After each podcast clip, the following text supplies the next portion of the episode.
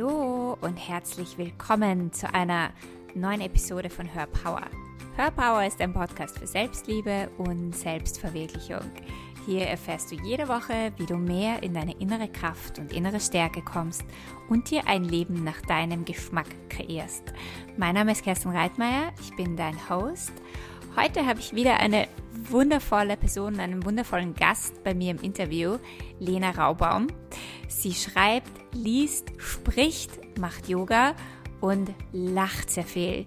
Sie ist eine absolut inspirierende Person, hat viele Kinderbücher geschrieben, hat den Dixie Literaturpreis gewonnen und wir sprechen heute über das Thema Selbstverwirklichung. Sie hat unglaublich viele Tipps für dich und ja, lass dich einfach entführen und inspirieren in diesem Interview. Viel Spaß! Ich habe heute in meinem Podcast eine wundervolle junge Dame, die ich euch vorstellen möchte. Ganz einfach, weil sie für mich jemand ist, der sich absolut selbst verwirklicht hat. Und in meinem Podcast geht es ja darum, um Selbstliebe und Selbstverwirklichung. Und wenn man auf Lenas Internetseite geht, dann steht da Lena Raubbaum, liest, schreibt, spricht und macht Yoga. Und das finde ich einfach fantastisch. Du machst unglaublich viele Dinge. Also herzlich willkommen. Ich freue mich sehr, da zu sein bei dir danke, danke, danke. Und was ich einfach so spannend finde, ist, und wir wollen heute so ein bisschen über das Thema Selbstverwirklichung sprechen.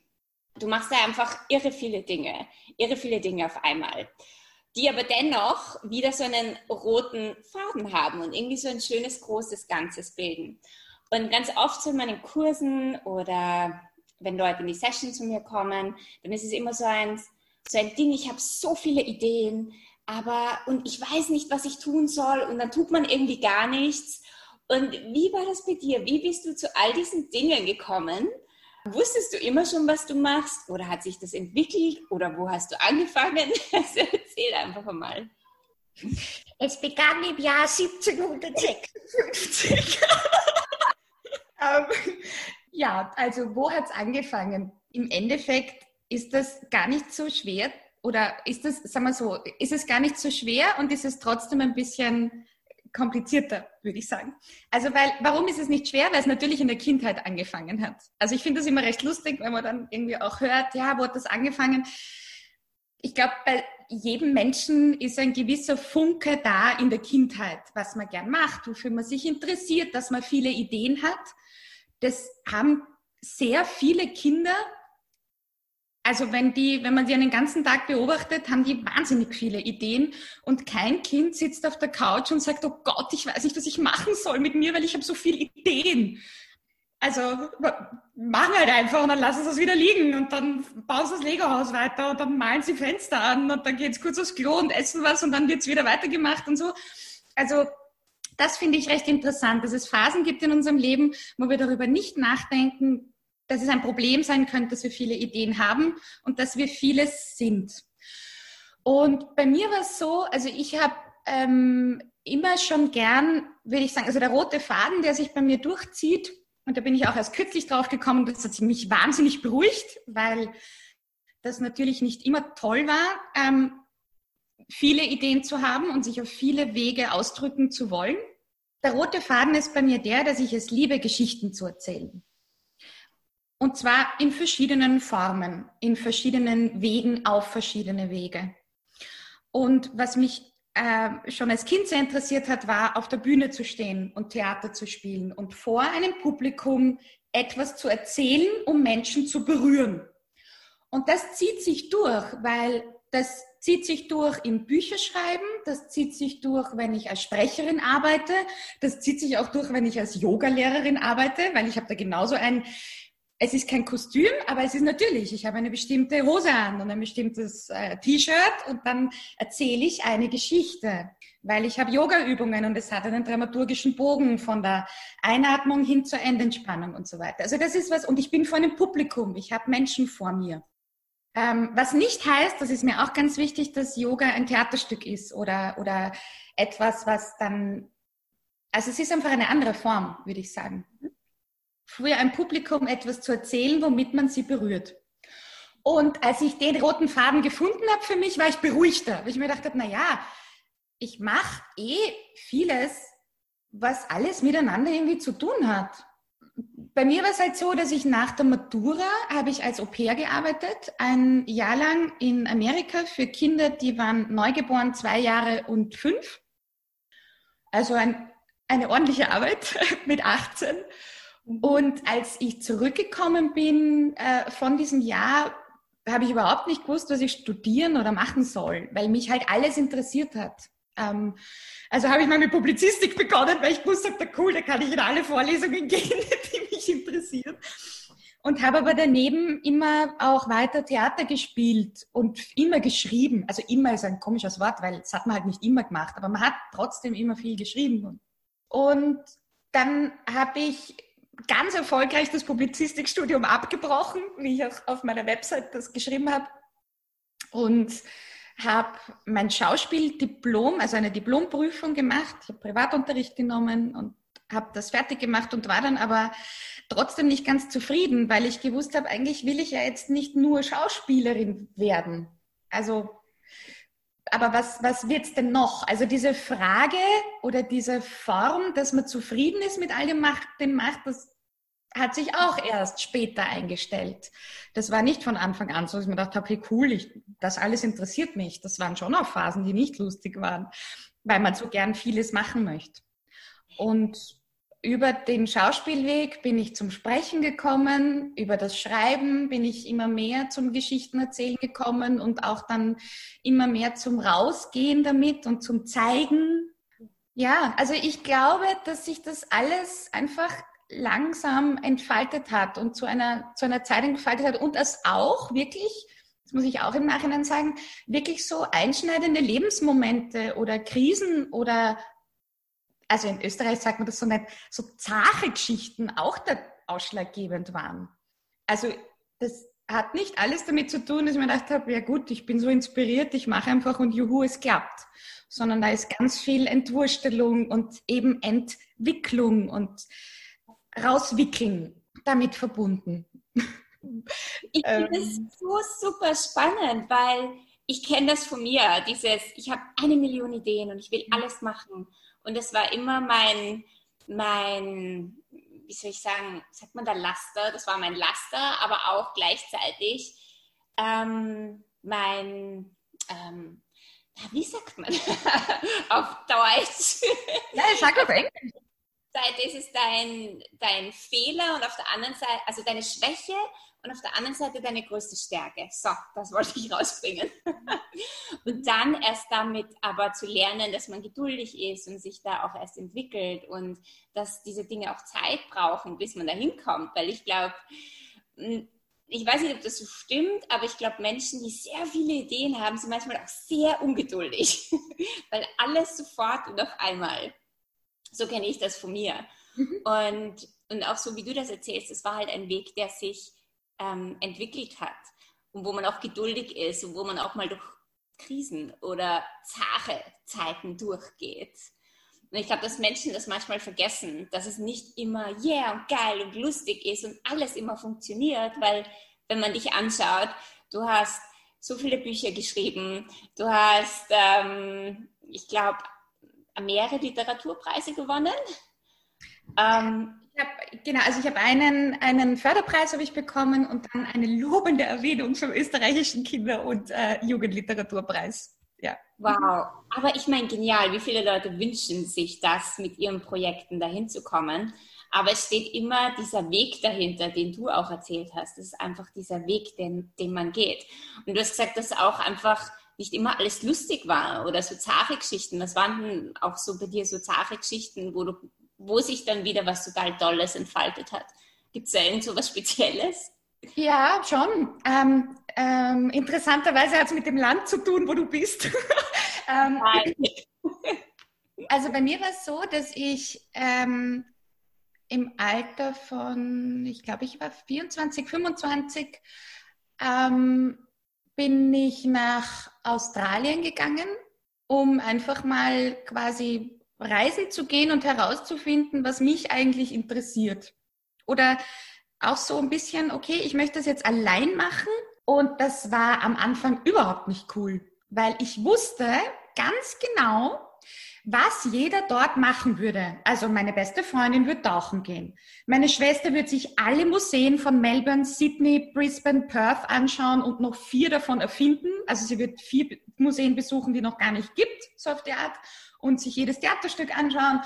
Meine Mutter würde das tun, meine kleine Schwester würde das tun. So, und ich sitze da und denke mir, was interessiert mich eigentlich? Also ich kann das schon noch alles machen quasi, aber was ist so das, was mich zieht und was ich machen will? Und das war am Anfang überhaupt nicht leicht zu wissen, was es bei mir ist, weil man, weil man lernt ja in gewisser Hinsicht auch, was einen interessieren könnte.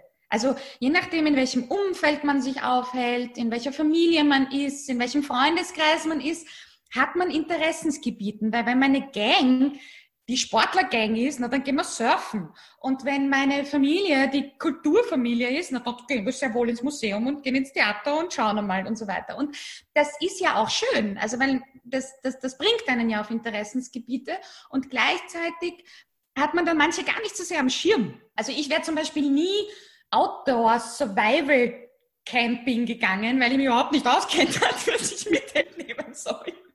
Ähm, und das war, also das, das war überhaupt nicht cool am Anfang, weil ich mir schon dachte, ja, okay, jetzt bin ich in Australien, jetzt bin ich, jetzt habe ich die Zeit, jetzt ist es the time of my life und ich mache nichts Gescheites damit.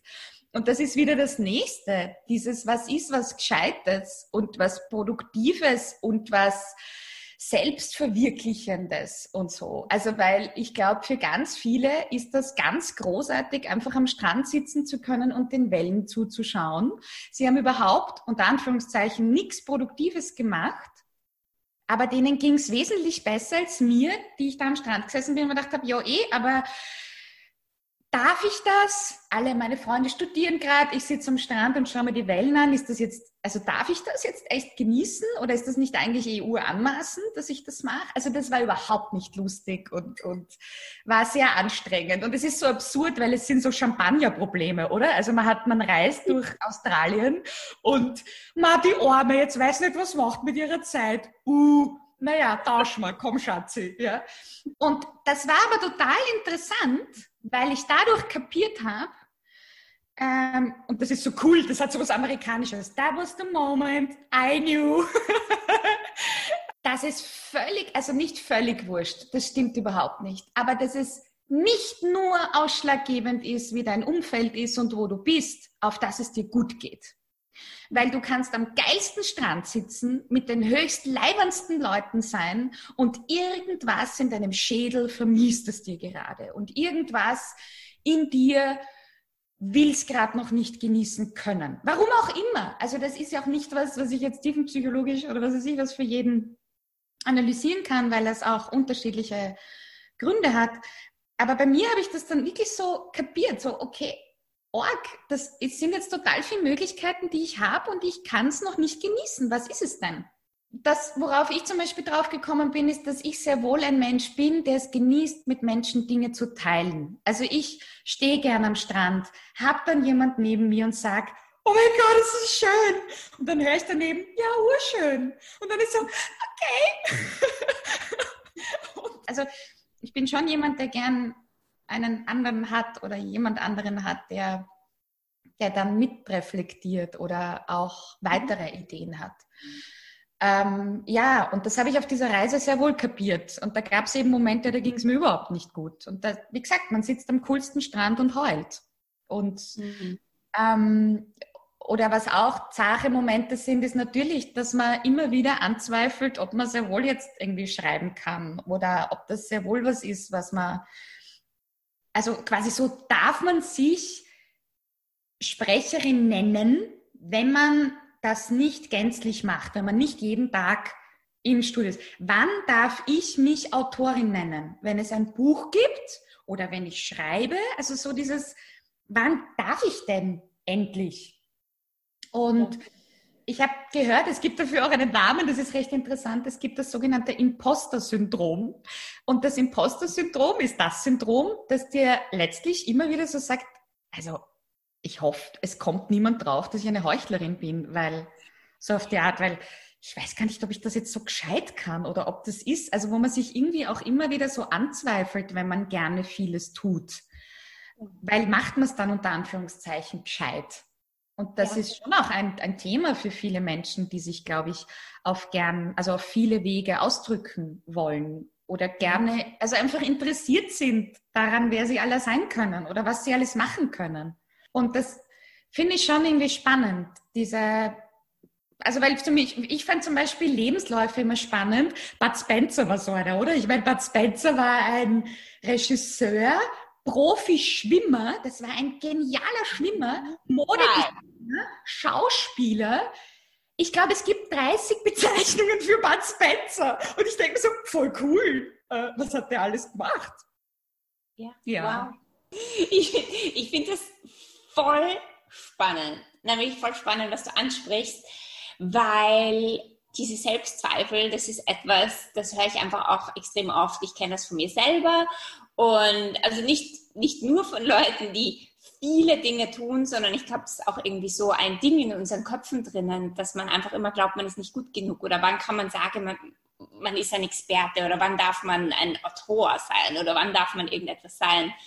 Und wo man sich dann mehr zurückhält und aufhält, anstatt einfach drauf loszugehen und es einfach zu machen. Und wie bist du damit umgegangen? Wie hast du diese Selbstzweifel abgelegt oder hast du, kommt das noch immer manchmal hoch bei dir? Also Selbstzweifel an sich kamen, kommen und werden immer kommen. ich glaube auch, dass es trügerisch ist, sie gänzlich abdrehen zu wollen. Weil das Positive an Selbstzweifeln ist natürlich, dass man hinterfragt, was man tut das ist jetzt prinzipiell nicht nur schlecht, glaube ich. Also auch herzugehen und zu sagen, naja, ich weiß nicht, kann ich aus der Geschichte vielleicht noch mehr rausholen? Könnte ich den Podcast vielleicht noch anders designen? Könnte ich vielleicht die Website noch weiterführen? Das sind prinzipiell keine schlechten Gedanken. Mühsam wären sie, wenn sie dich, glaube ich, permanent zurückbellen und dir das Gefühl geben, dass du quasi nicht gut genug ist. Weil es ist für mich ein Unterschied, ob ich eine Geschichte schreibe und sage, also ich weiß nicht, ich glaube, irgendwas passt daran nicht. Oder ob ich hergehe und sage, ich glaube, ich bin nicht, ich glaube, ich bin nicht gut genug. Ich glaube, nein, es liegt alles an mir. Also alles liegt an mir. Nur. Und das ist ja mühsam. Also quasi, was wird bezweifelt? Wird, es, wird das selbst bezweifelt permanent oder wird halt das bezweifelt, was man tut? So, und da gibt es manchmal Unterschiede oder vermischt sich's. Und die Frage ist halt, wie laut sind sie und wie gemein sind sie?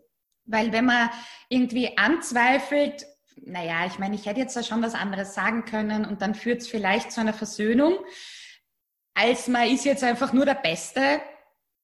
Weiß ich nicht, es geht sich für mich auch nicht ganz aus. Ich glaube schon, dass es Momente gibt, wo es sinnvoll ist, zu bezweifeln, was man gerade gemacht hat oder was man tut und deshalb glaube ich, ähm, werden sie auch immer wieder kommen, weil ich Selbstzweifel auch immer wieder gut als Regulation empfinde. Aber wie gesagt, die Frage ist, wie laut sind sie und wie, wie, wie oft sind sie da und wie sehr halten sie dich halt zurück von dem, was du gern machen willst.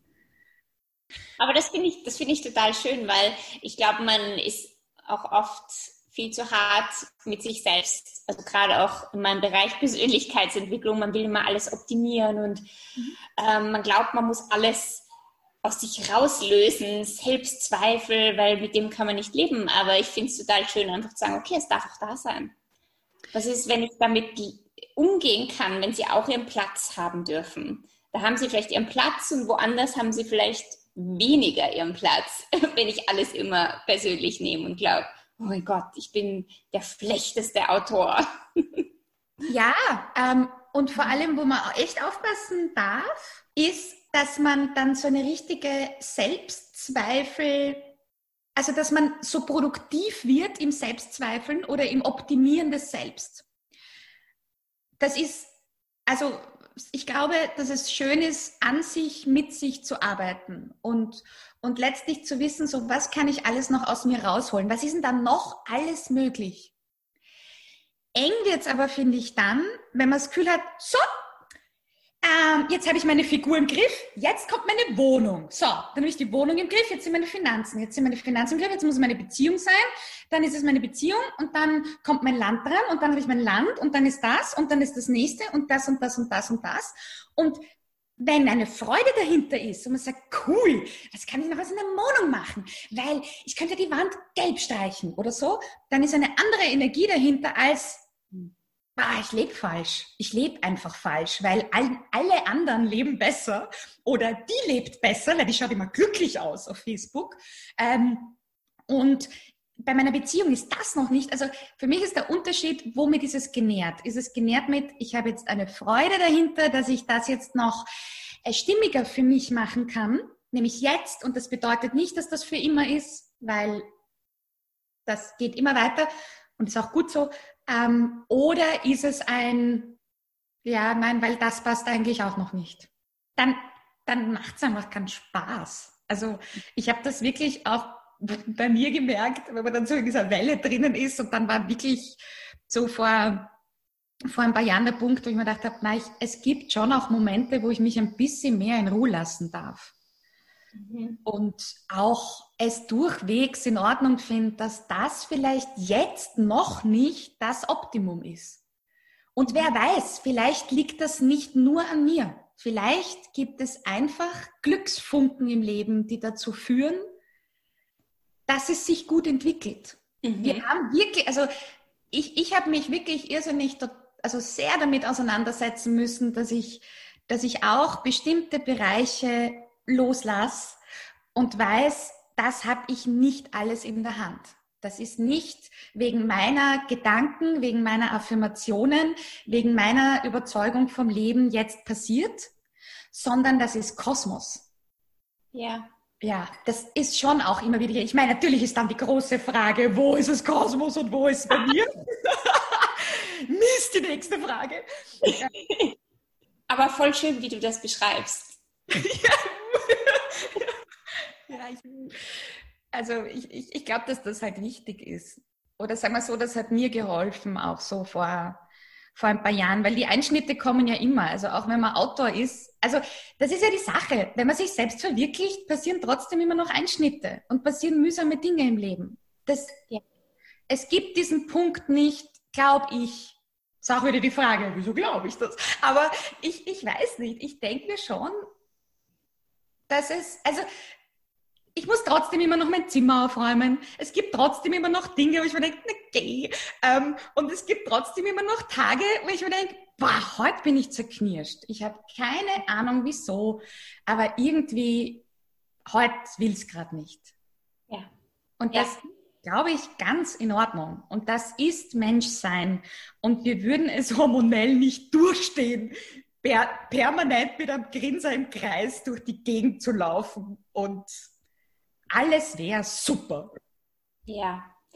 Ja, absolut. Und das ist für mich eben Selbstverwirklichung, hat eben auch nichts damit zu tun, dass ich immer happy bin und immer happy sein muss. Es ist einfach nur ein, ein Ausdruck von mir selbst, den ich, den ich leben kann. Und wo manche Menschen, glaube ich, irgendwie so in eine ganz andere Richtung gehen und permanent unglücklich sind, weil sie eigentlich gar nicht das tun, was sie wollen. Mhm. Und dann gibt es eben die Menschen, die das tun, was sie wollen. Und klar hast du auch da deine Scheißtage, deine miesen Tage, deine Herausforderungen. Aber ich glaube, du bist insgeheim innerlich mehr zufrieden und mehr erfüllt, egal ob es gerade ein guter Tag ist oder nicht so guter Tag. Ja. Hast du das Gefühl, dass das bei dir so ist? Ja, vor allem, also was mir total geholfen hat, und das ist äh, etwas, was ich wirklich sehr gern auch dann auch immer wieder als Ratschlag habe. Ja, nämlich wir haben in unserem Kopf immer mehrere Stimmen. Es gibt nicht nur die eine. Wir haben in unserem Schädel eine Klimakonferenz, die darüber entscheidet, wie wir uns fühlen. Ja? Übrigens, super Filmtipp. Alles steht Kopf bzw. Inside Out bitte anschauen. Ein herrlicher Pixar-Film, den ich, glaube ich, viermal im Kino gesehen habe, weil er ganz grandios ist.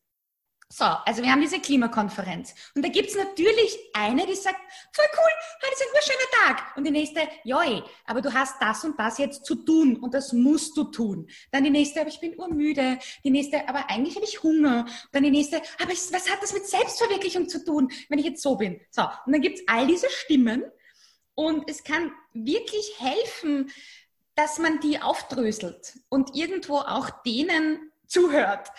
Also auch irgendwie wahrnimmt, welche Stimmen das sind in einem und dass es durchaus auch sein kann, dass man einen guten Tag hat und irgendwo eine Lebenstraurigkeit sitzt. Mhm. Wir können auch einen guten Tag haben und sagen, aber heute bin ich über das traurig, was vor drei Jahren war. Warum auch immer. Und ich weiß, ich kann es nicht ändern. Ich weiß, dass es vorbei ist aber irgendwie macht mich das heute wieder traurig. Und es ist ein guter Tag. Also das ist schon hilfreich für mich immer wieder, dass ich mir zugestehe und eingestehe, dass ich viele, viele Gefühle haben kann und viele Empfindungen. Und es kann ein guter Tag sein. Weil natürlich man immer wieder, es gibt immer jemanden, immer jemanden auf der Welt, dem es jetzt schlechter geht als dir und immer jemanden, dem es besser geht als dir. Und das ist ein Fakt. Und dann bist du in der Mitte. Tada! Und was man da als besser empfindet und als schlechter empfindet, ist auch wieder individuell. Ja. Ja, also das, das ist, das ist was, wo ich schon merke, dass es mir manchmal hilft. Und dann, und natürlich ist auch für mich immer wieder hilfreich, sich mit einem guten Rudel von Menschen zu umgeben, wo wo ich Gehör finde, wo ich das mhm. Gefühl habe, ich kann da jetzt gerade kurz rauslassen, wie es mir geht oder was ich denke. Also ein gutes Rudel von Menschen ist ganz wichtig. Und nämlich ein Rudel, das einen bestärkt und sagt, okay, cool, oh, super, was du machst. Und das aber dir auch sagt, du Schatzi, bei aller Liebe, jetzt reißt du über zusammen. das ist ganz wichtig. Ja. Ähm, und wenn man jemanden hat, der dir sagen kann, Schatzi, jetzt reißt dich zusammen, der dir dann sagt, hey, das ist cool, dann nehme ich sein, das ist cool, viel mehr. Weil ich ja. genau weiß, dass er mir auch sagen würde, Schatzi, na, sicher nicht. Total viele tolle Tipps. Also ich sehe, wenn du redest, sehe ich schon 100 Bücher, die du schreiben könntest. Ja, oder ich kann einfach nur in einem Podcast reden. Also einfach nur stimmt nicht. Das einfach nur war jetzt anders gemeint, nämlich äh, einfach und nur ist die Sache. Aber das hat mir zum Beispiel auch geholfen, dass ich nicht aus allen Ideen gleich heute jetzt was machen muss und dass sie groß werden müssen. Also ich, ich plädiere total dafür, dass man Hobbys haben darf. Also mein Mann zum Beispiel ist in der jetzigen Zeit zum Sauerteigbäcker geworden ohne Ende. Wir haben zwei Sauerteige im Kühlschrank. Sie heißen Hans und Fritz und sie sind unsere neuen Haustiere. Es ist ganz toll. Und er muss aber jetzt kein, also er macht das ganz großartig, aber er muss daraus kein Brot-Startup machen, wenn er nicht will. Man kann auch Hobbys haben und glücklich sein, dass man jetzt total gern surfen geht und das ein Hobby ist, auf das man sich besser fühlt danach. Ich, ich vergleiche ein bisschen so damit, dass man früher auch als Kind äh, ist man zum Beispiel vom Spielplatz gegangen, ist schaukeln gegangen und man ist dann nicht runtergegangen und hat gesagt, so, wie bin ich jetzt heute geschaukelt? War das eigentlich gut? Hätte ich es optimieren können? Ähm, weil ich weiß nicht, meine Haltung und so. Das war nicht, ja? Man ist einfach schaukeln gegangen. Ja. Oder man ist Fahrradfahren gegangen, weil man wollte. Weil man einfach, nicht weil einem eine App gesagt hat, so, Schatzi, heute Fahrrad fahren, sondern, okay, ich habe jetzt Urlust, Fahrradfahren zu gehen. Das haben, das, das, ich glaube, das haben wir so ein bisschen verlernt. Dieses, ich mache Dinge einfach nur, weil ich sie mache, ohne ein Ziel gleich dabei zu haben. Oder dass da jetzt was draus werden muss. Oder da muss ich jetzt die Business-Idee draus machen, sondern dass man Dinge macht, einfach weil man sie macht. Ja, ja. Wobei auf das, also auf das freue ich mich schon, auf den Moment, wo ich wirklich Dinge so tun kann, dass ich ihnen nicht gleich ein Resultat in den Rucksack lege. Weil das ist so ein spannender Grad, den zu finden, dass ich weiß, ich mache jetzt etwas und ich lege dir alle guten Wünsche in den Rucksack, aber ich verlange nicht von dir dieses Resultat. Da, da tue ich mir schon immer noch ähm, ab und an schwer, dass ich da sagen kann, okay, ich mache das jetzt einfach, es kommt aus mir raus. Und dann freue ich mich schon drauf, was aus dir wird. Also so dieses, das klassische Loslassen halt. Ähm, das ist auch eine Königsdisziplin. Das ist so, also wenn du das kannst, dann kannst du eigentlich alles entspannt machen. ja. Dann, weil dann hast du gar kein Attachment mehr zu den Dingen. Dann ist es einfach nur mal eine Freude im Moment. Das ist eigentlich Zen sein. Du machst Dinge einfach nur, weil du sie gerade machst und Freude hast dabei. Und weil du schreibst ja, also es ist so spannend, du erzählst eigentlich viel von Kindern, also das ist so ein Thema, das immer wieder kommt und du schreibst ja auch Kinderbücher. Warum diese Zielgruppe? Das ist lustig, das werde ich oft gefragt. Hm, da habe ich zwei Antworten drauf. Erstens, weil ich bei Kinderbüchern auch für Erwachsene schreibe, weil mehr Kinderbücher dieser Welt sind auch für Erwachsene als Erwachsenenbücher auch für Kinder sind. Und auch, also was ich nämlich lustig finde daran, ist, dass wir öfter gefragt werden, das weiß ich auch von Kolleginnen und Kollegen, man wird öfter gefragt, warum man eigentlich für Kinder schreibt, man wird nie gefragt, warum man eigentlich für Erwachsene schreibt letztlich schreibe ich damit für Erwachsene, weil es sind halt die zukünftigen Erwachsenen. Mhm. Und ich habe halt auch das Gefühl, dass ich gerne Geschichten, also dass ich halt quasi die, die, die zukünftigen Erwachsenen mit guten Geschichten versorgen will, so auf die Art. Und auch, weil es mir einfach wahnsinnig Spaß macht. Also ja. ich habe zum Beispiel da hinten, habe ich eh auch ein paar, äh, das sieht man jetzt im Podcast nicht, hinter mir, das kann ich beschreiben für den Podcast. Also hinter mir habe ich eine Bücherwand und da stehen ein paar meiner Bücher.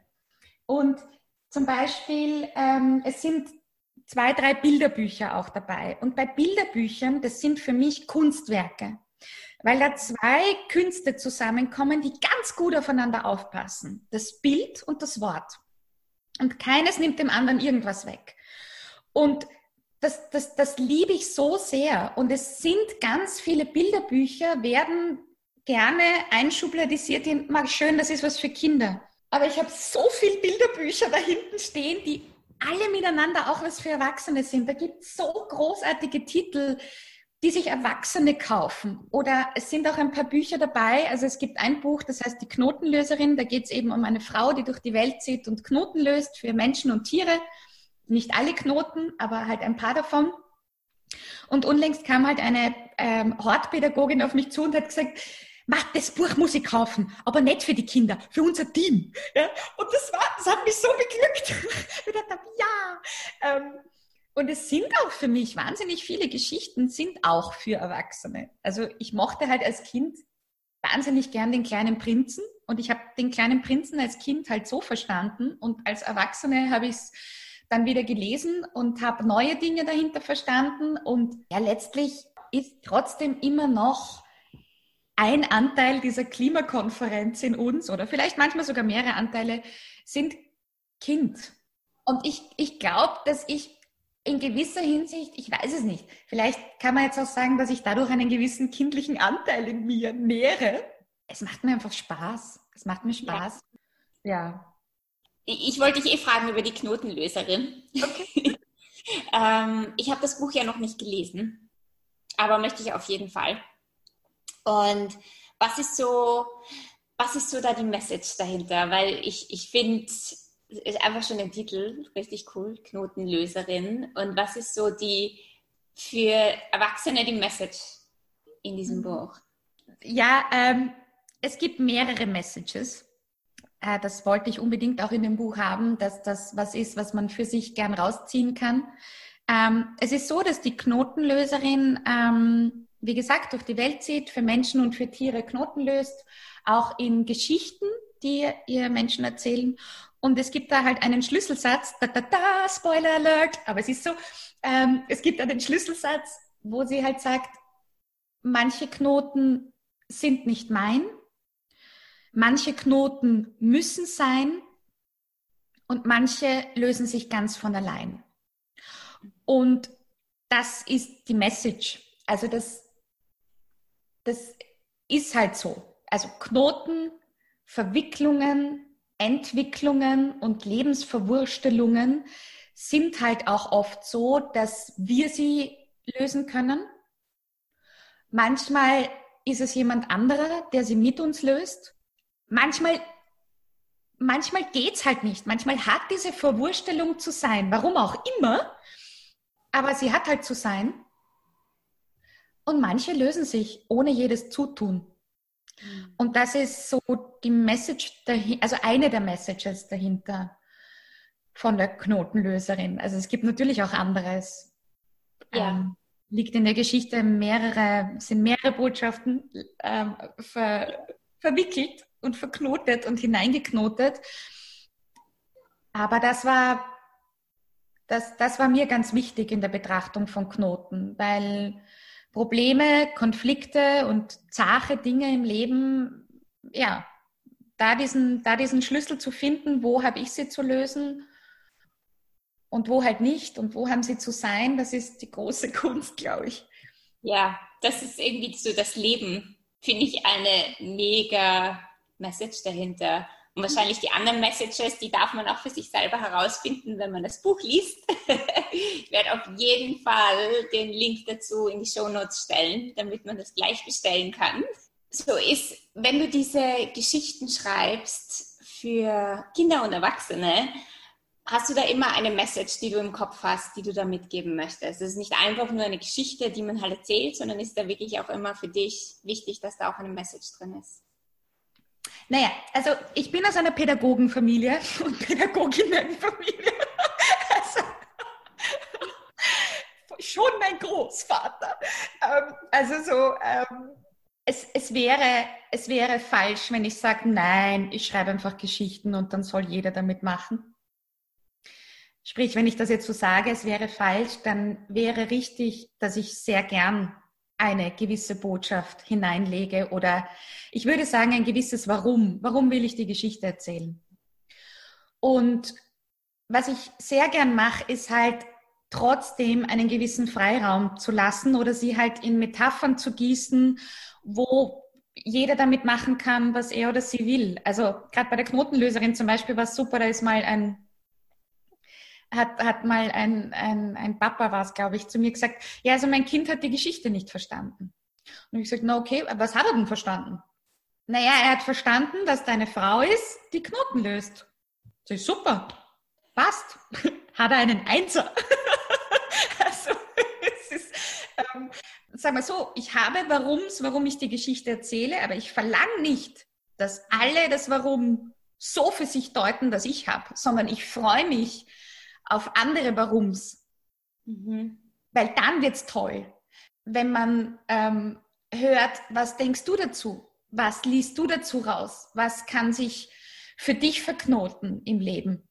Ja. Ähm, Aber was ich eben auch äh, cool finde, was mir eingefallen ist, ähm, ich glaube, die Elizabeth Gilbert hat das mal in einem Buch geschrieben, wenn sie schreibt, dann schreibt sie natürlich ihre Geschichte und hat ihre Ideen da drinnen oder ihre Message.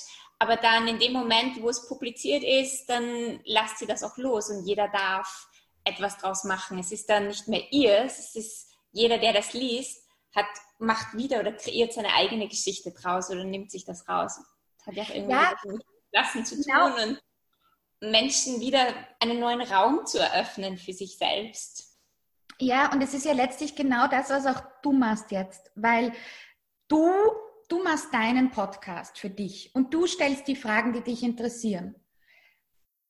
Und dann kommen die Nächsten und sagen, hey, ich höre mir den Podcast so gerne an, weil das wollte ich auch fragen. Oder das interessiert mich auch. Also durch das Erzählen einer einzelnen Geschichte gibt es trotzdem immer ein Kollektiv, das dann mitreden kann und das dann sagt, ah, okay, aber das habe ich so erlebt oder mir geht es genauso oder die Frage habe ich nur, die Frage habe ich eigentlich gar nicht oder, oder so. Also das, ähm, ich glaube, dadurch kann man es dann auch gut loslassen, weil man dann halt einfach sagt, okay, und jetzt flieg.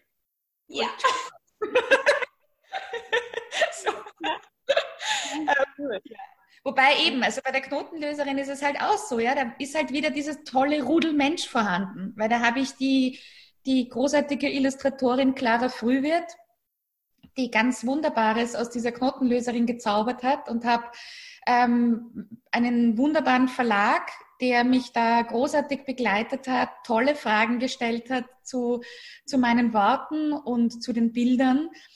Und dann, ja, es haben sich viele Menschen gut um diese Geschichte gekümmert. Und das hilft halt dann auch. Dann Toll. Das heißt, du hast sie geschrieben, aber es ist trotzdem auch wieder so ein gemeinsames Werk von so vielen Einflüssen von anderen Menschen, die dazu beitragen. Mhm. mhm. Ja. ja. Also wie so oft, ist ja auch bei Filmen so. Ja. Also der Film ist von Steven Spielberg, absolut. Und es haben ganz viele Menschen geholfen diesen Film machen. Ohne, ohne die anderen wäre es das gar nicht. Ich meine, mein Podcast wäre nichts, wenn ich nicht so tolle Gäste hätte, die wieder beitragen. es ist immer so ein, ein, eine gemein, etwas Gemeinsames. Mhm. Das, das ist auch das Schöne, was dann in die Welt darf. Ja, also ich glaube, das ist eben das, was mich auch sehr an diesen Bereichen eben interessiert. Also am, am, an der Bühne, an Film, an Büchern, an ähm, an Yogastunden, das Gemeinsame macht es dann. Ja. Also ja, ich sage vielleicht, hey, ich habe eine Idee und, und zum Beispiel gerade beim Verlag, das ist ja großartig. Also ich, ich bin jedes Mal wieder auch, nehme ich dieses Buch und denke mir, unglaublich, da haben mehrere Menschen sich gedacht, dass das toll ist, was sich die Lena da ausgedacht hat. Schau mal, was daraus wird. Und wenn ich aber diese Idee habe und kein Verlag sagt, cool, oder keine Illustratorin sagt, ja, super, da fällt mir was ein.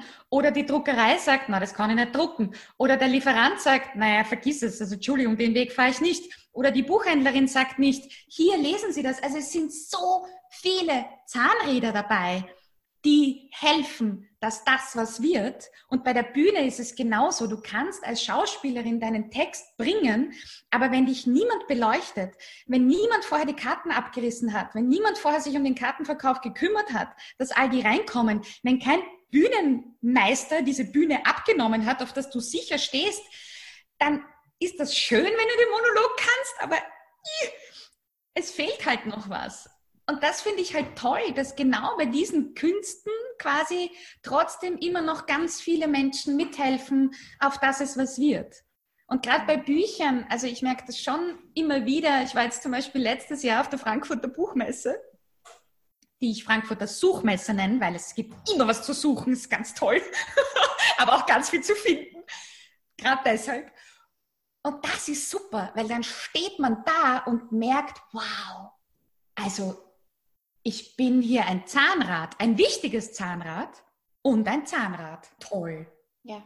Weil ich brauche, wie gesagt, die Logistik, den Lektor, die Lektorin, die Verlegerin, den Verleger. Ich brauche ganz viel andere Zahnräder und dann einen Menschen, der es liest. Und das ist super, weil dann merkt man eh, dass man, dass da ganz vieles mit reinspielt, und halt eben nicht nur gänzlich die Verantwortung bei einem selber liegt. Ähm. Ja, ja. Die Verantwortung liegt nicht bei einem selber und man ist irgendwie auch Teil von einem großen Ganzen. Das darf man, glaube ich, auch immer wieder anerkennen. Ähm, ja. Auch Leute, die immer sagen, nein, ich muss alles alleine machen und alles. Aber auch zu sehen, nö, wir sind hier Menschen in einer Gemeinschaft und wir brauchen uns alle.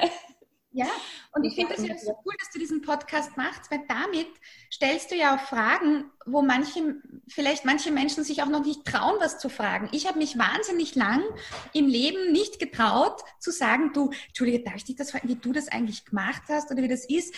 Ich weiß nicht warum, ja, warum das so ist, aber ich glaube, dass das ganz wichtig ist, Fragen zu stellen oder sich zu erkundigen oder Menschen zu finden, die man irgendwie weil jeder ist doch lustig. Wenn, wenn man eine Wanderung macht, sagt man auch, du, was hast du eigentlich eingepackt in den Rucksack und hast du das und der und wie das. Und wenn man selber einen Weg geht, kann man genauso sagen, du, was hast denn du in einen Selbstständigkeitsrucksack eingepackt? Und du, der du diesen Weg vielleicht schon gegangen bist, kannst sagen, ja, du, und also meinen Regenschutz habe ich vergessen und den empfehle ich dir. und, und das ist an sich ähm, cool, weil ich, ich glaube schon, dass wir dass wir da noch einander viel mehr, viel mehr bestärken können, als wir, als wir glauben.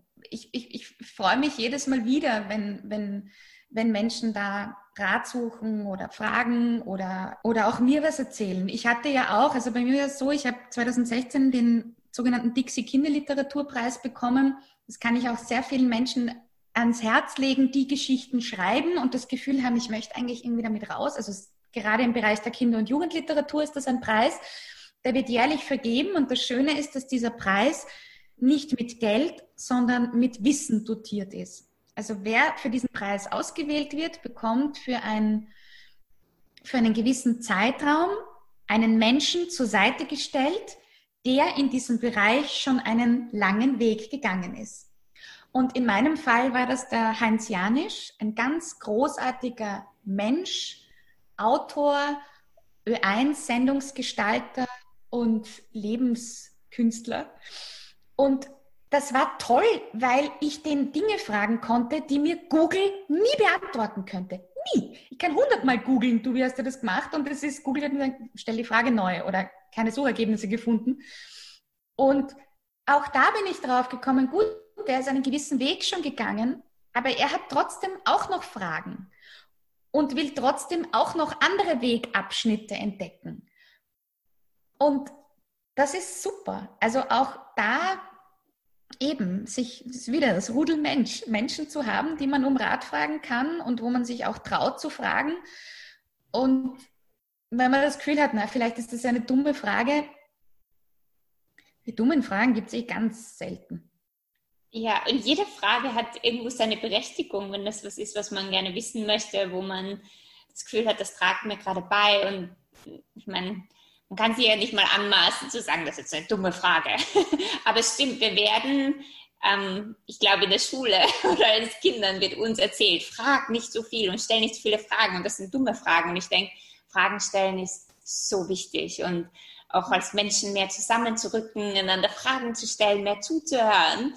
Ähm, ich lerne so viel von anderen Menschen, das ist unfassbar. Aber mich interessiert auch immer so viel.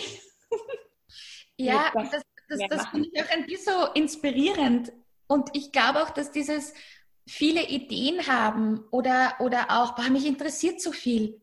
Das heißt, dass du total neugierig bist. Das heißt, dass du wahnsinnig neugierig bist auf dieses Wunderwerk, das sich Leben nennt. Das ist doch super. Also ich habe eben gerade kürzlich wieder ein Interview mit Heinz Janisch ähm, angehört und das war so berührend, weil dann wurde er gefragt eben, wie er auf diese Geschichten kommt. Also ein Kind hat ihn gefragt, ähm, was muss einem passiert sein im Leben, um so eine Geschichte zu erzählen bei seinem Buch? Geile Frage. Ich kann nichts anderes dazu sagen als geile Frage. Und dann hat er gesagt, also er hat ausgeführt, was das war, und dann hat er halt gesagt, ich lebe halt so gern. Und mich hat das so berührt. Also ich war wirklich, ich ja, es ist wirklich schön sagen zu können, ich bin so gern am Leben. Hm. Und, und weil ich gern am Leben bin, will ich ganz viel von dem ausschöpfen, was, was jetzt möglich ist. Das ist doch super. Ja.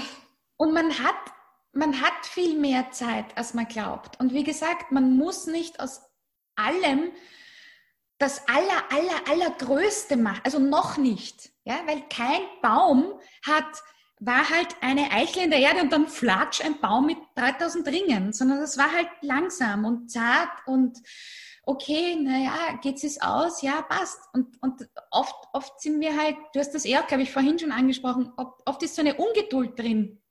Eh mhm. klar. Für mich ist das so logisch, weil die Zeit jetzt so schnell geworden ist ich meine, das ist doch Wahnsinn, oder? Du kannst mir einen Link schicken, ja passt, geh auf Zoom, bata, wir, wir, wir ähm, haben den Podcast, super. Also ich weiß nicht, wie wir das vor 30 Jahren gemacht haben, keine Ahnung. Aber auch wenn ich jetzt die Knotenlöserin auf die Reise schicke zu dir, wird die Knotenlöserin so viel schneller bei dir sein in Australien als halt vor x Zeiten. Und ich glaube, dass diese Geschwindigkeit auf der einen Seite uns uns wahnsinnig machen kann in den Bereichen, wo wir nichts beschleunigen können, wo wir keine Sendungsverfolgung nachschauen können. Selbst wenn wir diese Bestellung jetzt abgeschickt haben, auf dass es jetzt gut geht, irgendeine Sendungsverfolgung gibt es da jetzt nicht. Man kann warten oder, oder sich, sich geduldig also es war so cool, als ich den Dixie Kinderliteraturpreis bekommen habe, war so super, da hat eine dann gesagt, ähm, eine ganz tolle Frau, die Karin Haller, das ist die Leiterin vom österreichischen, äh, also vom Institut für Kinder- und Jugendliteratur. Und die hat zu mir gesagt, du Lena, ich glaube, bei dir geht das ganz schnell und in zwei Jahren ist ein Buch da. und ich habe sie angeschaut und gedacht, okay, zwei Jahre und ganz schnell ist kein Synonym. Das geht nicht. Das geht nicht. Das ist was in zwei Jahren. Ja? Und dann war es aber unter Anführungszeichen schnell, weil, weil ich ganz viel Etappensiege hatte. Also ich hatte so, und das kann ich auch ganz, ganz ans Herz legen, ähm, sich Etappenziele zu setzen und keine, also, weil zum Beispiel ich will eine gefeierte Autorin werden, ist ein Wahnsinns-Etappenziel. Aber vielleicht kann man es runterbrechen und sagen, okay, heute schreibe ich 100 Wörter. Mhm. Das ist mein Etappenziel für heute. So, ich will eine neue Homepage. Okay, was ist das Etappenziel für heute? Und dann bricht man sich diesen Weg runter und dann ist es leichter, weil man auch mehr Ausdauer hat. Ja. Und wenn man sich dann noch feiert für jedes Etappenziel, 100 Wörter, wow, ich mache Champagner auf. Trinkt man sehr viel Champagner. Aber das, sagst es, das ist so wichtig. Ich weiß das auch noch so süß die Clara Frühwied und ich, also das ist äh, eben die Illustratorin von der Knotenlöserin. Das ist so ein toller Mensch. Und wir haben uns halt wirklich auch darin gefunden, wie wir das halt auch, so wie wir ähnlich halt Begeisterung empfinden und dass halt Etappenziele uns auch so wichtig sind. Und dann war es so berührend, weil wir haben ursprünglich die Knotenlöserin, äh, die ist in ganz anderer Form ursprünglich gewesen und illustriert worden und wir wollten sie für einen weiteren Preis einreichen. wir gehen dorthin zu dieser Stelle, wo man es abgeben kann. Und wir wirklich wie zwei Maturantinnen ähm, gehen hin. Hier! Und die Dame dort an, an, an also war irgendwie die, die Sekretärin, glaube ich, von dem Institut, sagt, ja, danke. Und wir, äh, wo, wo sind die Konfetti und der Champagner und alles? Also wir waren so, oh mein Gott, das ist ein Buch. Ja, passt, das kann ich gleich da lassen. Und dann sind wir halt raus und gesagt, okay, egal, wir feiern jetzt. Und ja, ich meine, es war dann so, dass aus dem Preis nichts geworden ist. Und äh, ich kann da nur sagen, Gott sei Dank, weil dann hat die Knotenlöserin halt andere Wege eingeschlagen, die noch viel besser geworden sind für sie. Aber das, also dieses Feiern von Etappenzielen ist irrsinnig wichtig. Und auch so, ja, das gibt halt auch wieder Rückenwind. Weil das ist ganz wichtig für, für den Weg. Und es gibt ähm, Etappen, die sind zacher und es gibt wieder Etappen, die gehen leichter. Aber das Etappenziele runterbrechen ist ganz wichtig. Ja, das glaube ich. Und wenn man die dann auch noch feiert, das ist ja dann auch irgendwie so, wie du gesagt hast, ähm, dieses, äh, da lebt man. Ja, also ich lebe nicht in die Zukunft, erst bin, bin happy, wenn ich eine gefeierte Autorin bin, sondern ich kann mich jeden Tag feiern, weil ich 100 Seiten schreibe. Und koste das aus und genieße das einfach. Und so lebe ich da ja viel mehr, als wenn ich da unglücklich bin, weil ich noch kein gefeierter Autor bin oder Sprecher oder Schauspieler. Ja, und das ist auch so gut, weil dann kann man sich ja selbst die Etappenziele setzen. Also, mhm. weil es gibt ja irgendwie, also ich, ich habe auch sämtliche ähm, Bücher verschlungen von Menschen, um zu wissen, okay, wie hat die das gemacht und was macht die und wie ist das Morgenritual und so weiter. Oder aber es stimmt halt nicht alles für einen selber. Und ich meine, ich kann auch, ich kann auch probieren, jeden Tag um 5 Uhr aufzustehen und zu schauen, was es ist. Und ich kann es aber halt noch nicht. Und ich bin wirklich eine, die zum Teil sich fünf Wecker stellen muss, bis sie dann mal im Bett entsteigt. Ja. Und, und dann gibt es aber Tage, da ist es gar nicht so. Und da, da habe ich das Gefühl, nein, heute stehe ich um sieben auf und mache das. Und es ist halt auch nicht jeden Tag dasselbe Etappenziel, das zu stemmen ist. Und man muss halt auch schauen, wie geht es einem heute? Oder so ganz viel feinjustieren und schauen, was geht sich für mich aus, für mein Leben derzeit. Weil es gibt Heldinnen und Helden der Nation, die sich um Kinder kümmern und die Eltern sind. Und die haben zu einem gewissen Grad nicht den Spielraum, den andere haben. Und die haben vielleicht andere Etappenziele und die tun andere Dinge, die auch wichtig sind. Und dann gibt's wieder andere Heldinnen und Helden, die sich um andere Dinge kümmern, wo ich einfach nur sagen kann, also ich ziehe meinen Hut vor dir, wirklich. Mhm.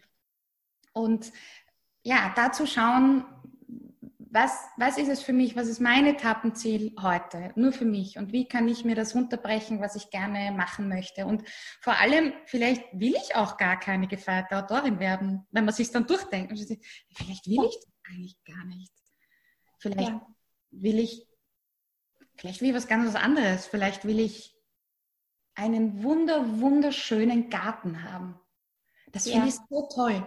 Ich bewundere Menschen, die einen grünen Daumen haben. Ist toll. Oder auch, auch so in diesem, ich habe so ganz viel, sind, bah, bist du kreativ? Ich bin das gar nicht, weil ich, was weiß ich was, ich koche. Ich denke mir, cool! Ja, äh, das ist der Weg, dich auszudrücken. Du machst aus ein paar Zutaten, ein bisschen Fett hier, ein bisschen Salz da oder was weiß ich was, ein unfassbar großartiges Gericht. Das ist Kreativität pur.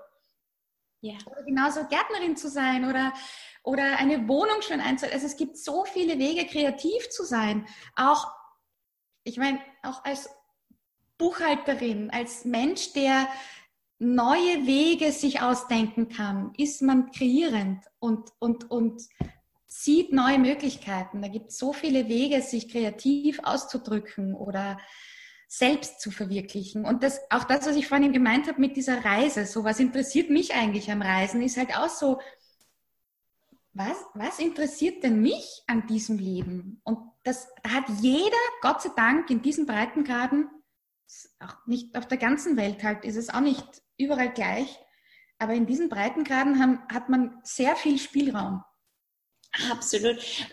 Das ist so genauso wichtig, was du gesagt hast. Und das kommt, das, da geht es wieder zurück zur Selbstverwirklichung. Dieses ähm, herauszufinden, was will man selber? Ist das dein Garten? Ist das dein Buchladen? Ist das, ich stricke einfach nur ein paar Hauben, weil es mir Spaß macht? Was ist es für dich? Und es muss nicht das sein, was einem die Welt erzählt, was ich tun muss oder tun sollte oder sein sollte, sondern wirklich, was, was will ich? Und ja, das ist für mich so diese, diese Selbstverwirklichung, die Essenz davon. Ja, ja. also in diesem Selbstverwirklichen ist, ist, ist immer, immer noch ganz viel Spielraum. Und, ja. und es, gibt, es gibt wahnsinnig viele Wege aus diesem Leben, was, was Gutes zu machen gibt es ganz, ganz, ganz viele Wege und jeder und jede hat seinen eigenen, jeder und jede hat seinen eigenen Spielraum und Möglichkeitsraum und da, da nachzuforschen, was ist für mich ein gelungenes Leben, das kann, das ist jetzt zum Beispiel was für mich, was, was mich halt total interessiert, aber andere auch gar nicht. Es ist ja mhm. auch eine, eine Luxusfrage, das fragen zu können. Ja. Was nicht heißt, eine, naja, okay, hm, aber das, dass man sich das fragen kann. Ich habe mir gerade unlängst zum Beispiel den Film angeschaut über die Donald, grenzgeniale Frau, die wirklich viel bewirkt hat in diesem Land für meinen Möglichkeitsraum als Frau. Mhm. Und das hat mich schon wieder sehr, sehr bestärkt, wie mir echt gedacht habe, cool. Diese Frau hat echt viel gemacht, dass ich jetzt einen Möglichkeitsraum habe mal schauen, was ich daraus mache. Und wenn ich das nicht schaffe, habe ich jetzt auch kein schlechtes Gewissen. Aber es war schon was so für mich, wo ich mir gedacht habe, cool, das, das hat schon was, dass, ich, dass das geht. Mhm. Wir haben unendlich viele Möglichkeiten, absolut. Also wenn man es will, wenn man sich selbst verwirklichen will oder mehr aus seinem Leben machen will, dann hat man die Möglichkeiten. Oder zumindest man kann beginnen, es herauszufinden und dann da, wo man steht, einfach anfangen, wo auch immer man steht. Das ist auch so toll. Ich habe unlängst das Riesenglück gehabt. Das riesige Glück ähm, für, mh, mm, weil ich arbeite ja auch eben für ein, für ein Yoga-Magazin und da ging es ums Thema Kreativität. Und ähm, ich hatte das wahnsinnige Glück, den André Heller interviewen zu dürfen. Und er hat halt auch gesagt, es ist es ist in Ordnung, auch Dinge zu machen und drauf zu kommen, dass das nichts für einen ist. Aber dann hat man es gemacht und muss sich diese Frage halt nicht mehr stellen und, und muss halt sagen, okay, äh, ja, ich, ich habe es gemacht, war nicht meins, aber cool, abgehakt. Jetzt kommt das nächste dran. Und es ist, das fand ich auch zum Beispiel total schön. Er hat gesagt, für ihn war ab irgendeinem Zeitpunkt in seinem Leben es ganz wichtig, auch, auch darauf zu achten, wie er gut mit sich selbst befreundet sein kann. Und das fand ich auch so schön, weil es ist so oft die Rede von eben, wie gesagt, Selbstverwirklichung oder auch Selbstliebe und wenn man sich selbst liebt und so. Und diese Selbstfreundschaft fand mhm. ich so schön in dem Zusammenhang, weil eben ein guter Freund ist einer, der sagt, so, okay, Kerstin, urcool, super, das machst du jetzt. oder halt manchmal auch, du, Schatzel, komm, machst eh, oder? So. Da ja. gut mit sich befreundet zu sein und sich ein bisschen aus an der Hand zu sagen, okay, jetzt hast du halt diesen Punkt, wo du bist, wo du nicht weiterkommst. Was, was sage ich mir, wenn ich jetzt wirklich gut mit mir befreundet bin? Mhm. Und dann, also das, das hat mich total berührt. Das war echt, also war sehr beeindruckend. Und der Mensch hat sehr viel gemacht in seinem Leben. Ja. Um sich aus. Also der hat, glaube ich, auch, so wie Bud Spencer, ich bin die Erste, die Bud Spencer und André Heller irgendwie nebeneinander stellt. Aber ähm, André Heller hat auch sehr viele Schubladen, in denen er war, aber glaube ich nie sein wollte, sondern mhm. er wollte sich halt ausprobieren. Mhm. Oh, das muss ich auch noch anbringen, weil das ist auch toll. Ausprobieren. Das ist so schön, ja, weil als Erwachsene, ne also als Erwachsene nehmen wir uns das so oft, dass wir es ausprobieren dürfen. Wir gehen so oft schnell in diesen Könnensmodus und das wird aber nichts. Weil wenn wir als Kind ausprobiert haben, Fahrradfahren zu gehen, hat das wortagelt ausgeschaut, verwortagelt und wir sind irgendwo mal dumm und dann hat es uns vielleicht umkaut. Und nur, und wenn wir jetzt was Neues wagen, dann sind wir gleich im, na, es schaut deppert aus oder ich kann das nicht oder wie auch immer.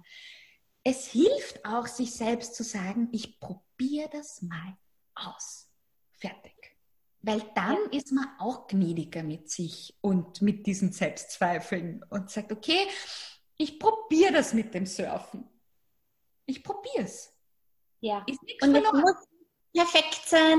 Ich muss kein Perfektionist sein. Und das, was du gesagt hast, ich darf auch da ähm, freundlich mit mir sein. Ich probiere es aus, ich kann hundertmal scheitern. Hauptsache, ich habe Spaß dabei. Und wenn nicht, dann lasse ich es halt. Und das ist auch okay. Ja, ich glaube, wir dürfen eigentlich wieder mehr sein wie Kinder. Nicht zu viel drüber nachdenken, ausprobieren, Freude haben. ja, also diese, diese Haltung ist was, ist was Wichtiges. Also ich, das, das, ich, ich finde das so cool, ähm, wenn, man, wenn man sich überlegt, so, was kann ich jetzt machen, weil ich schon erwachsen bin? Weil da hat man ja schon auch mehr Spielraum. Und wo kann ich sehr wohl sagen, so, da, da hole ich jetzt eben eine junge Kerstin oder ein, ich hätte dich ja urgern erlebt als. Ähm, aber das, äh, das ist super. Also auch so, oder auch zu sagen, was hat mir als Kind total viel Spaß gemacht. Ja? Also was sind so Sachen, die man als Kind gern gemacht hat, ohne dass es, wie gesagt, einem eine App erzählt hat oder ein, das solltest du jetzt tun? Was hat man da gern gemacht? Und, und dann mal schauen und ausprobieren, weiter ausprobieren ist, ist gut. So cool. Ja. Ich könnte ja mit dir jetzt noch ewig weiter plaudern. Ewig. Es war unglaublich inspirierend. danke, danke, danke, danke, dass du in den Podcast gekommen bist. Und ja, also für alle, die Lenas Bücher da gerne mal durchstöbern möchten, ich werde deine Webseite in die Shownotes verlinken mit all den Büchern, all den wunderbaren Sachen. Gibt es noch irgendetwas, ein Spruch oder ein Satz von dir, der dich inspiriert, den du gerne weitergeben möchtest?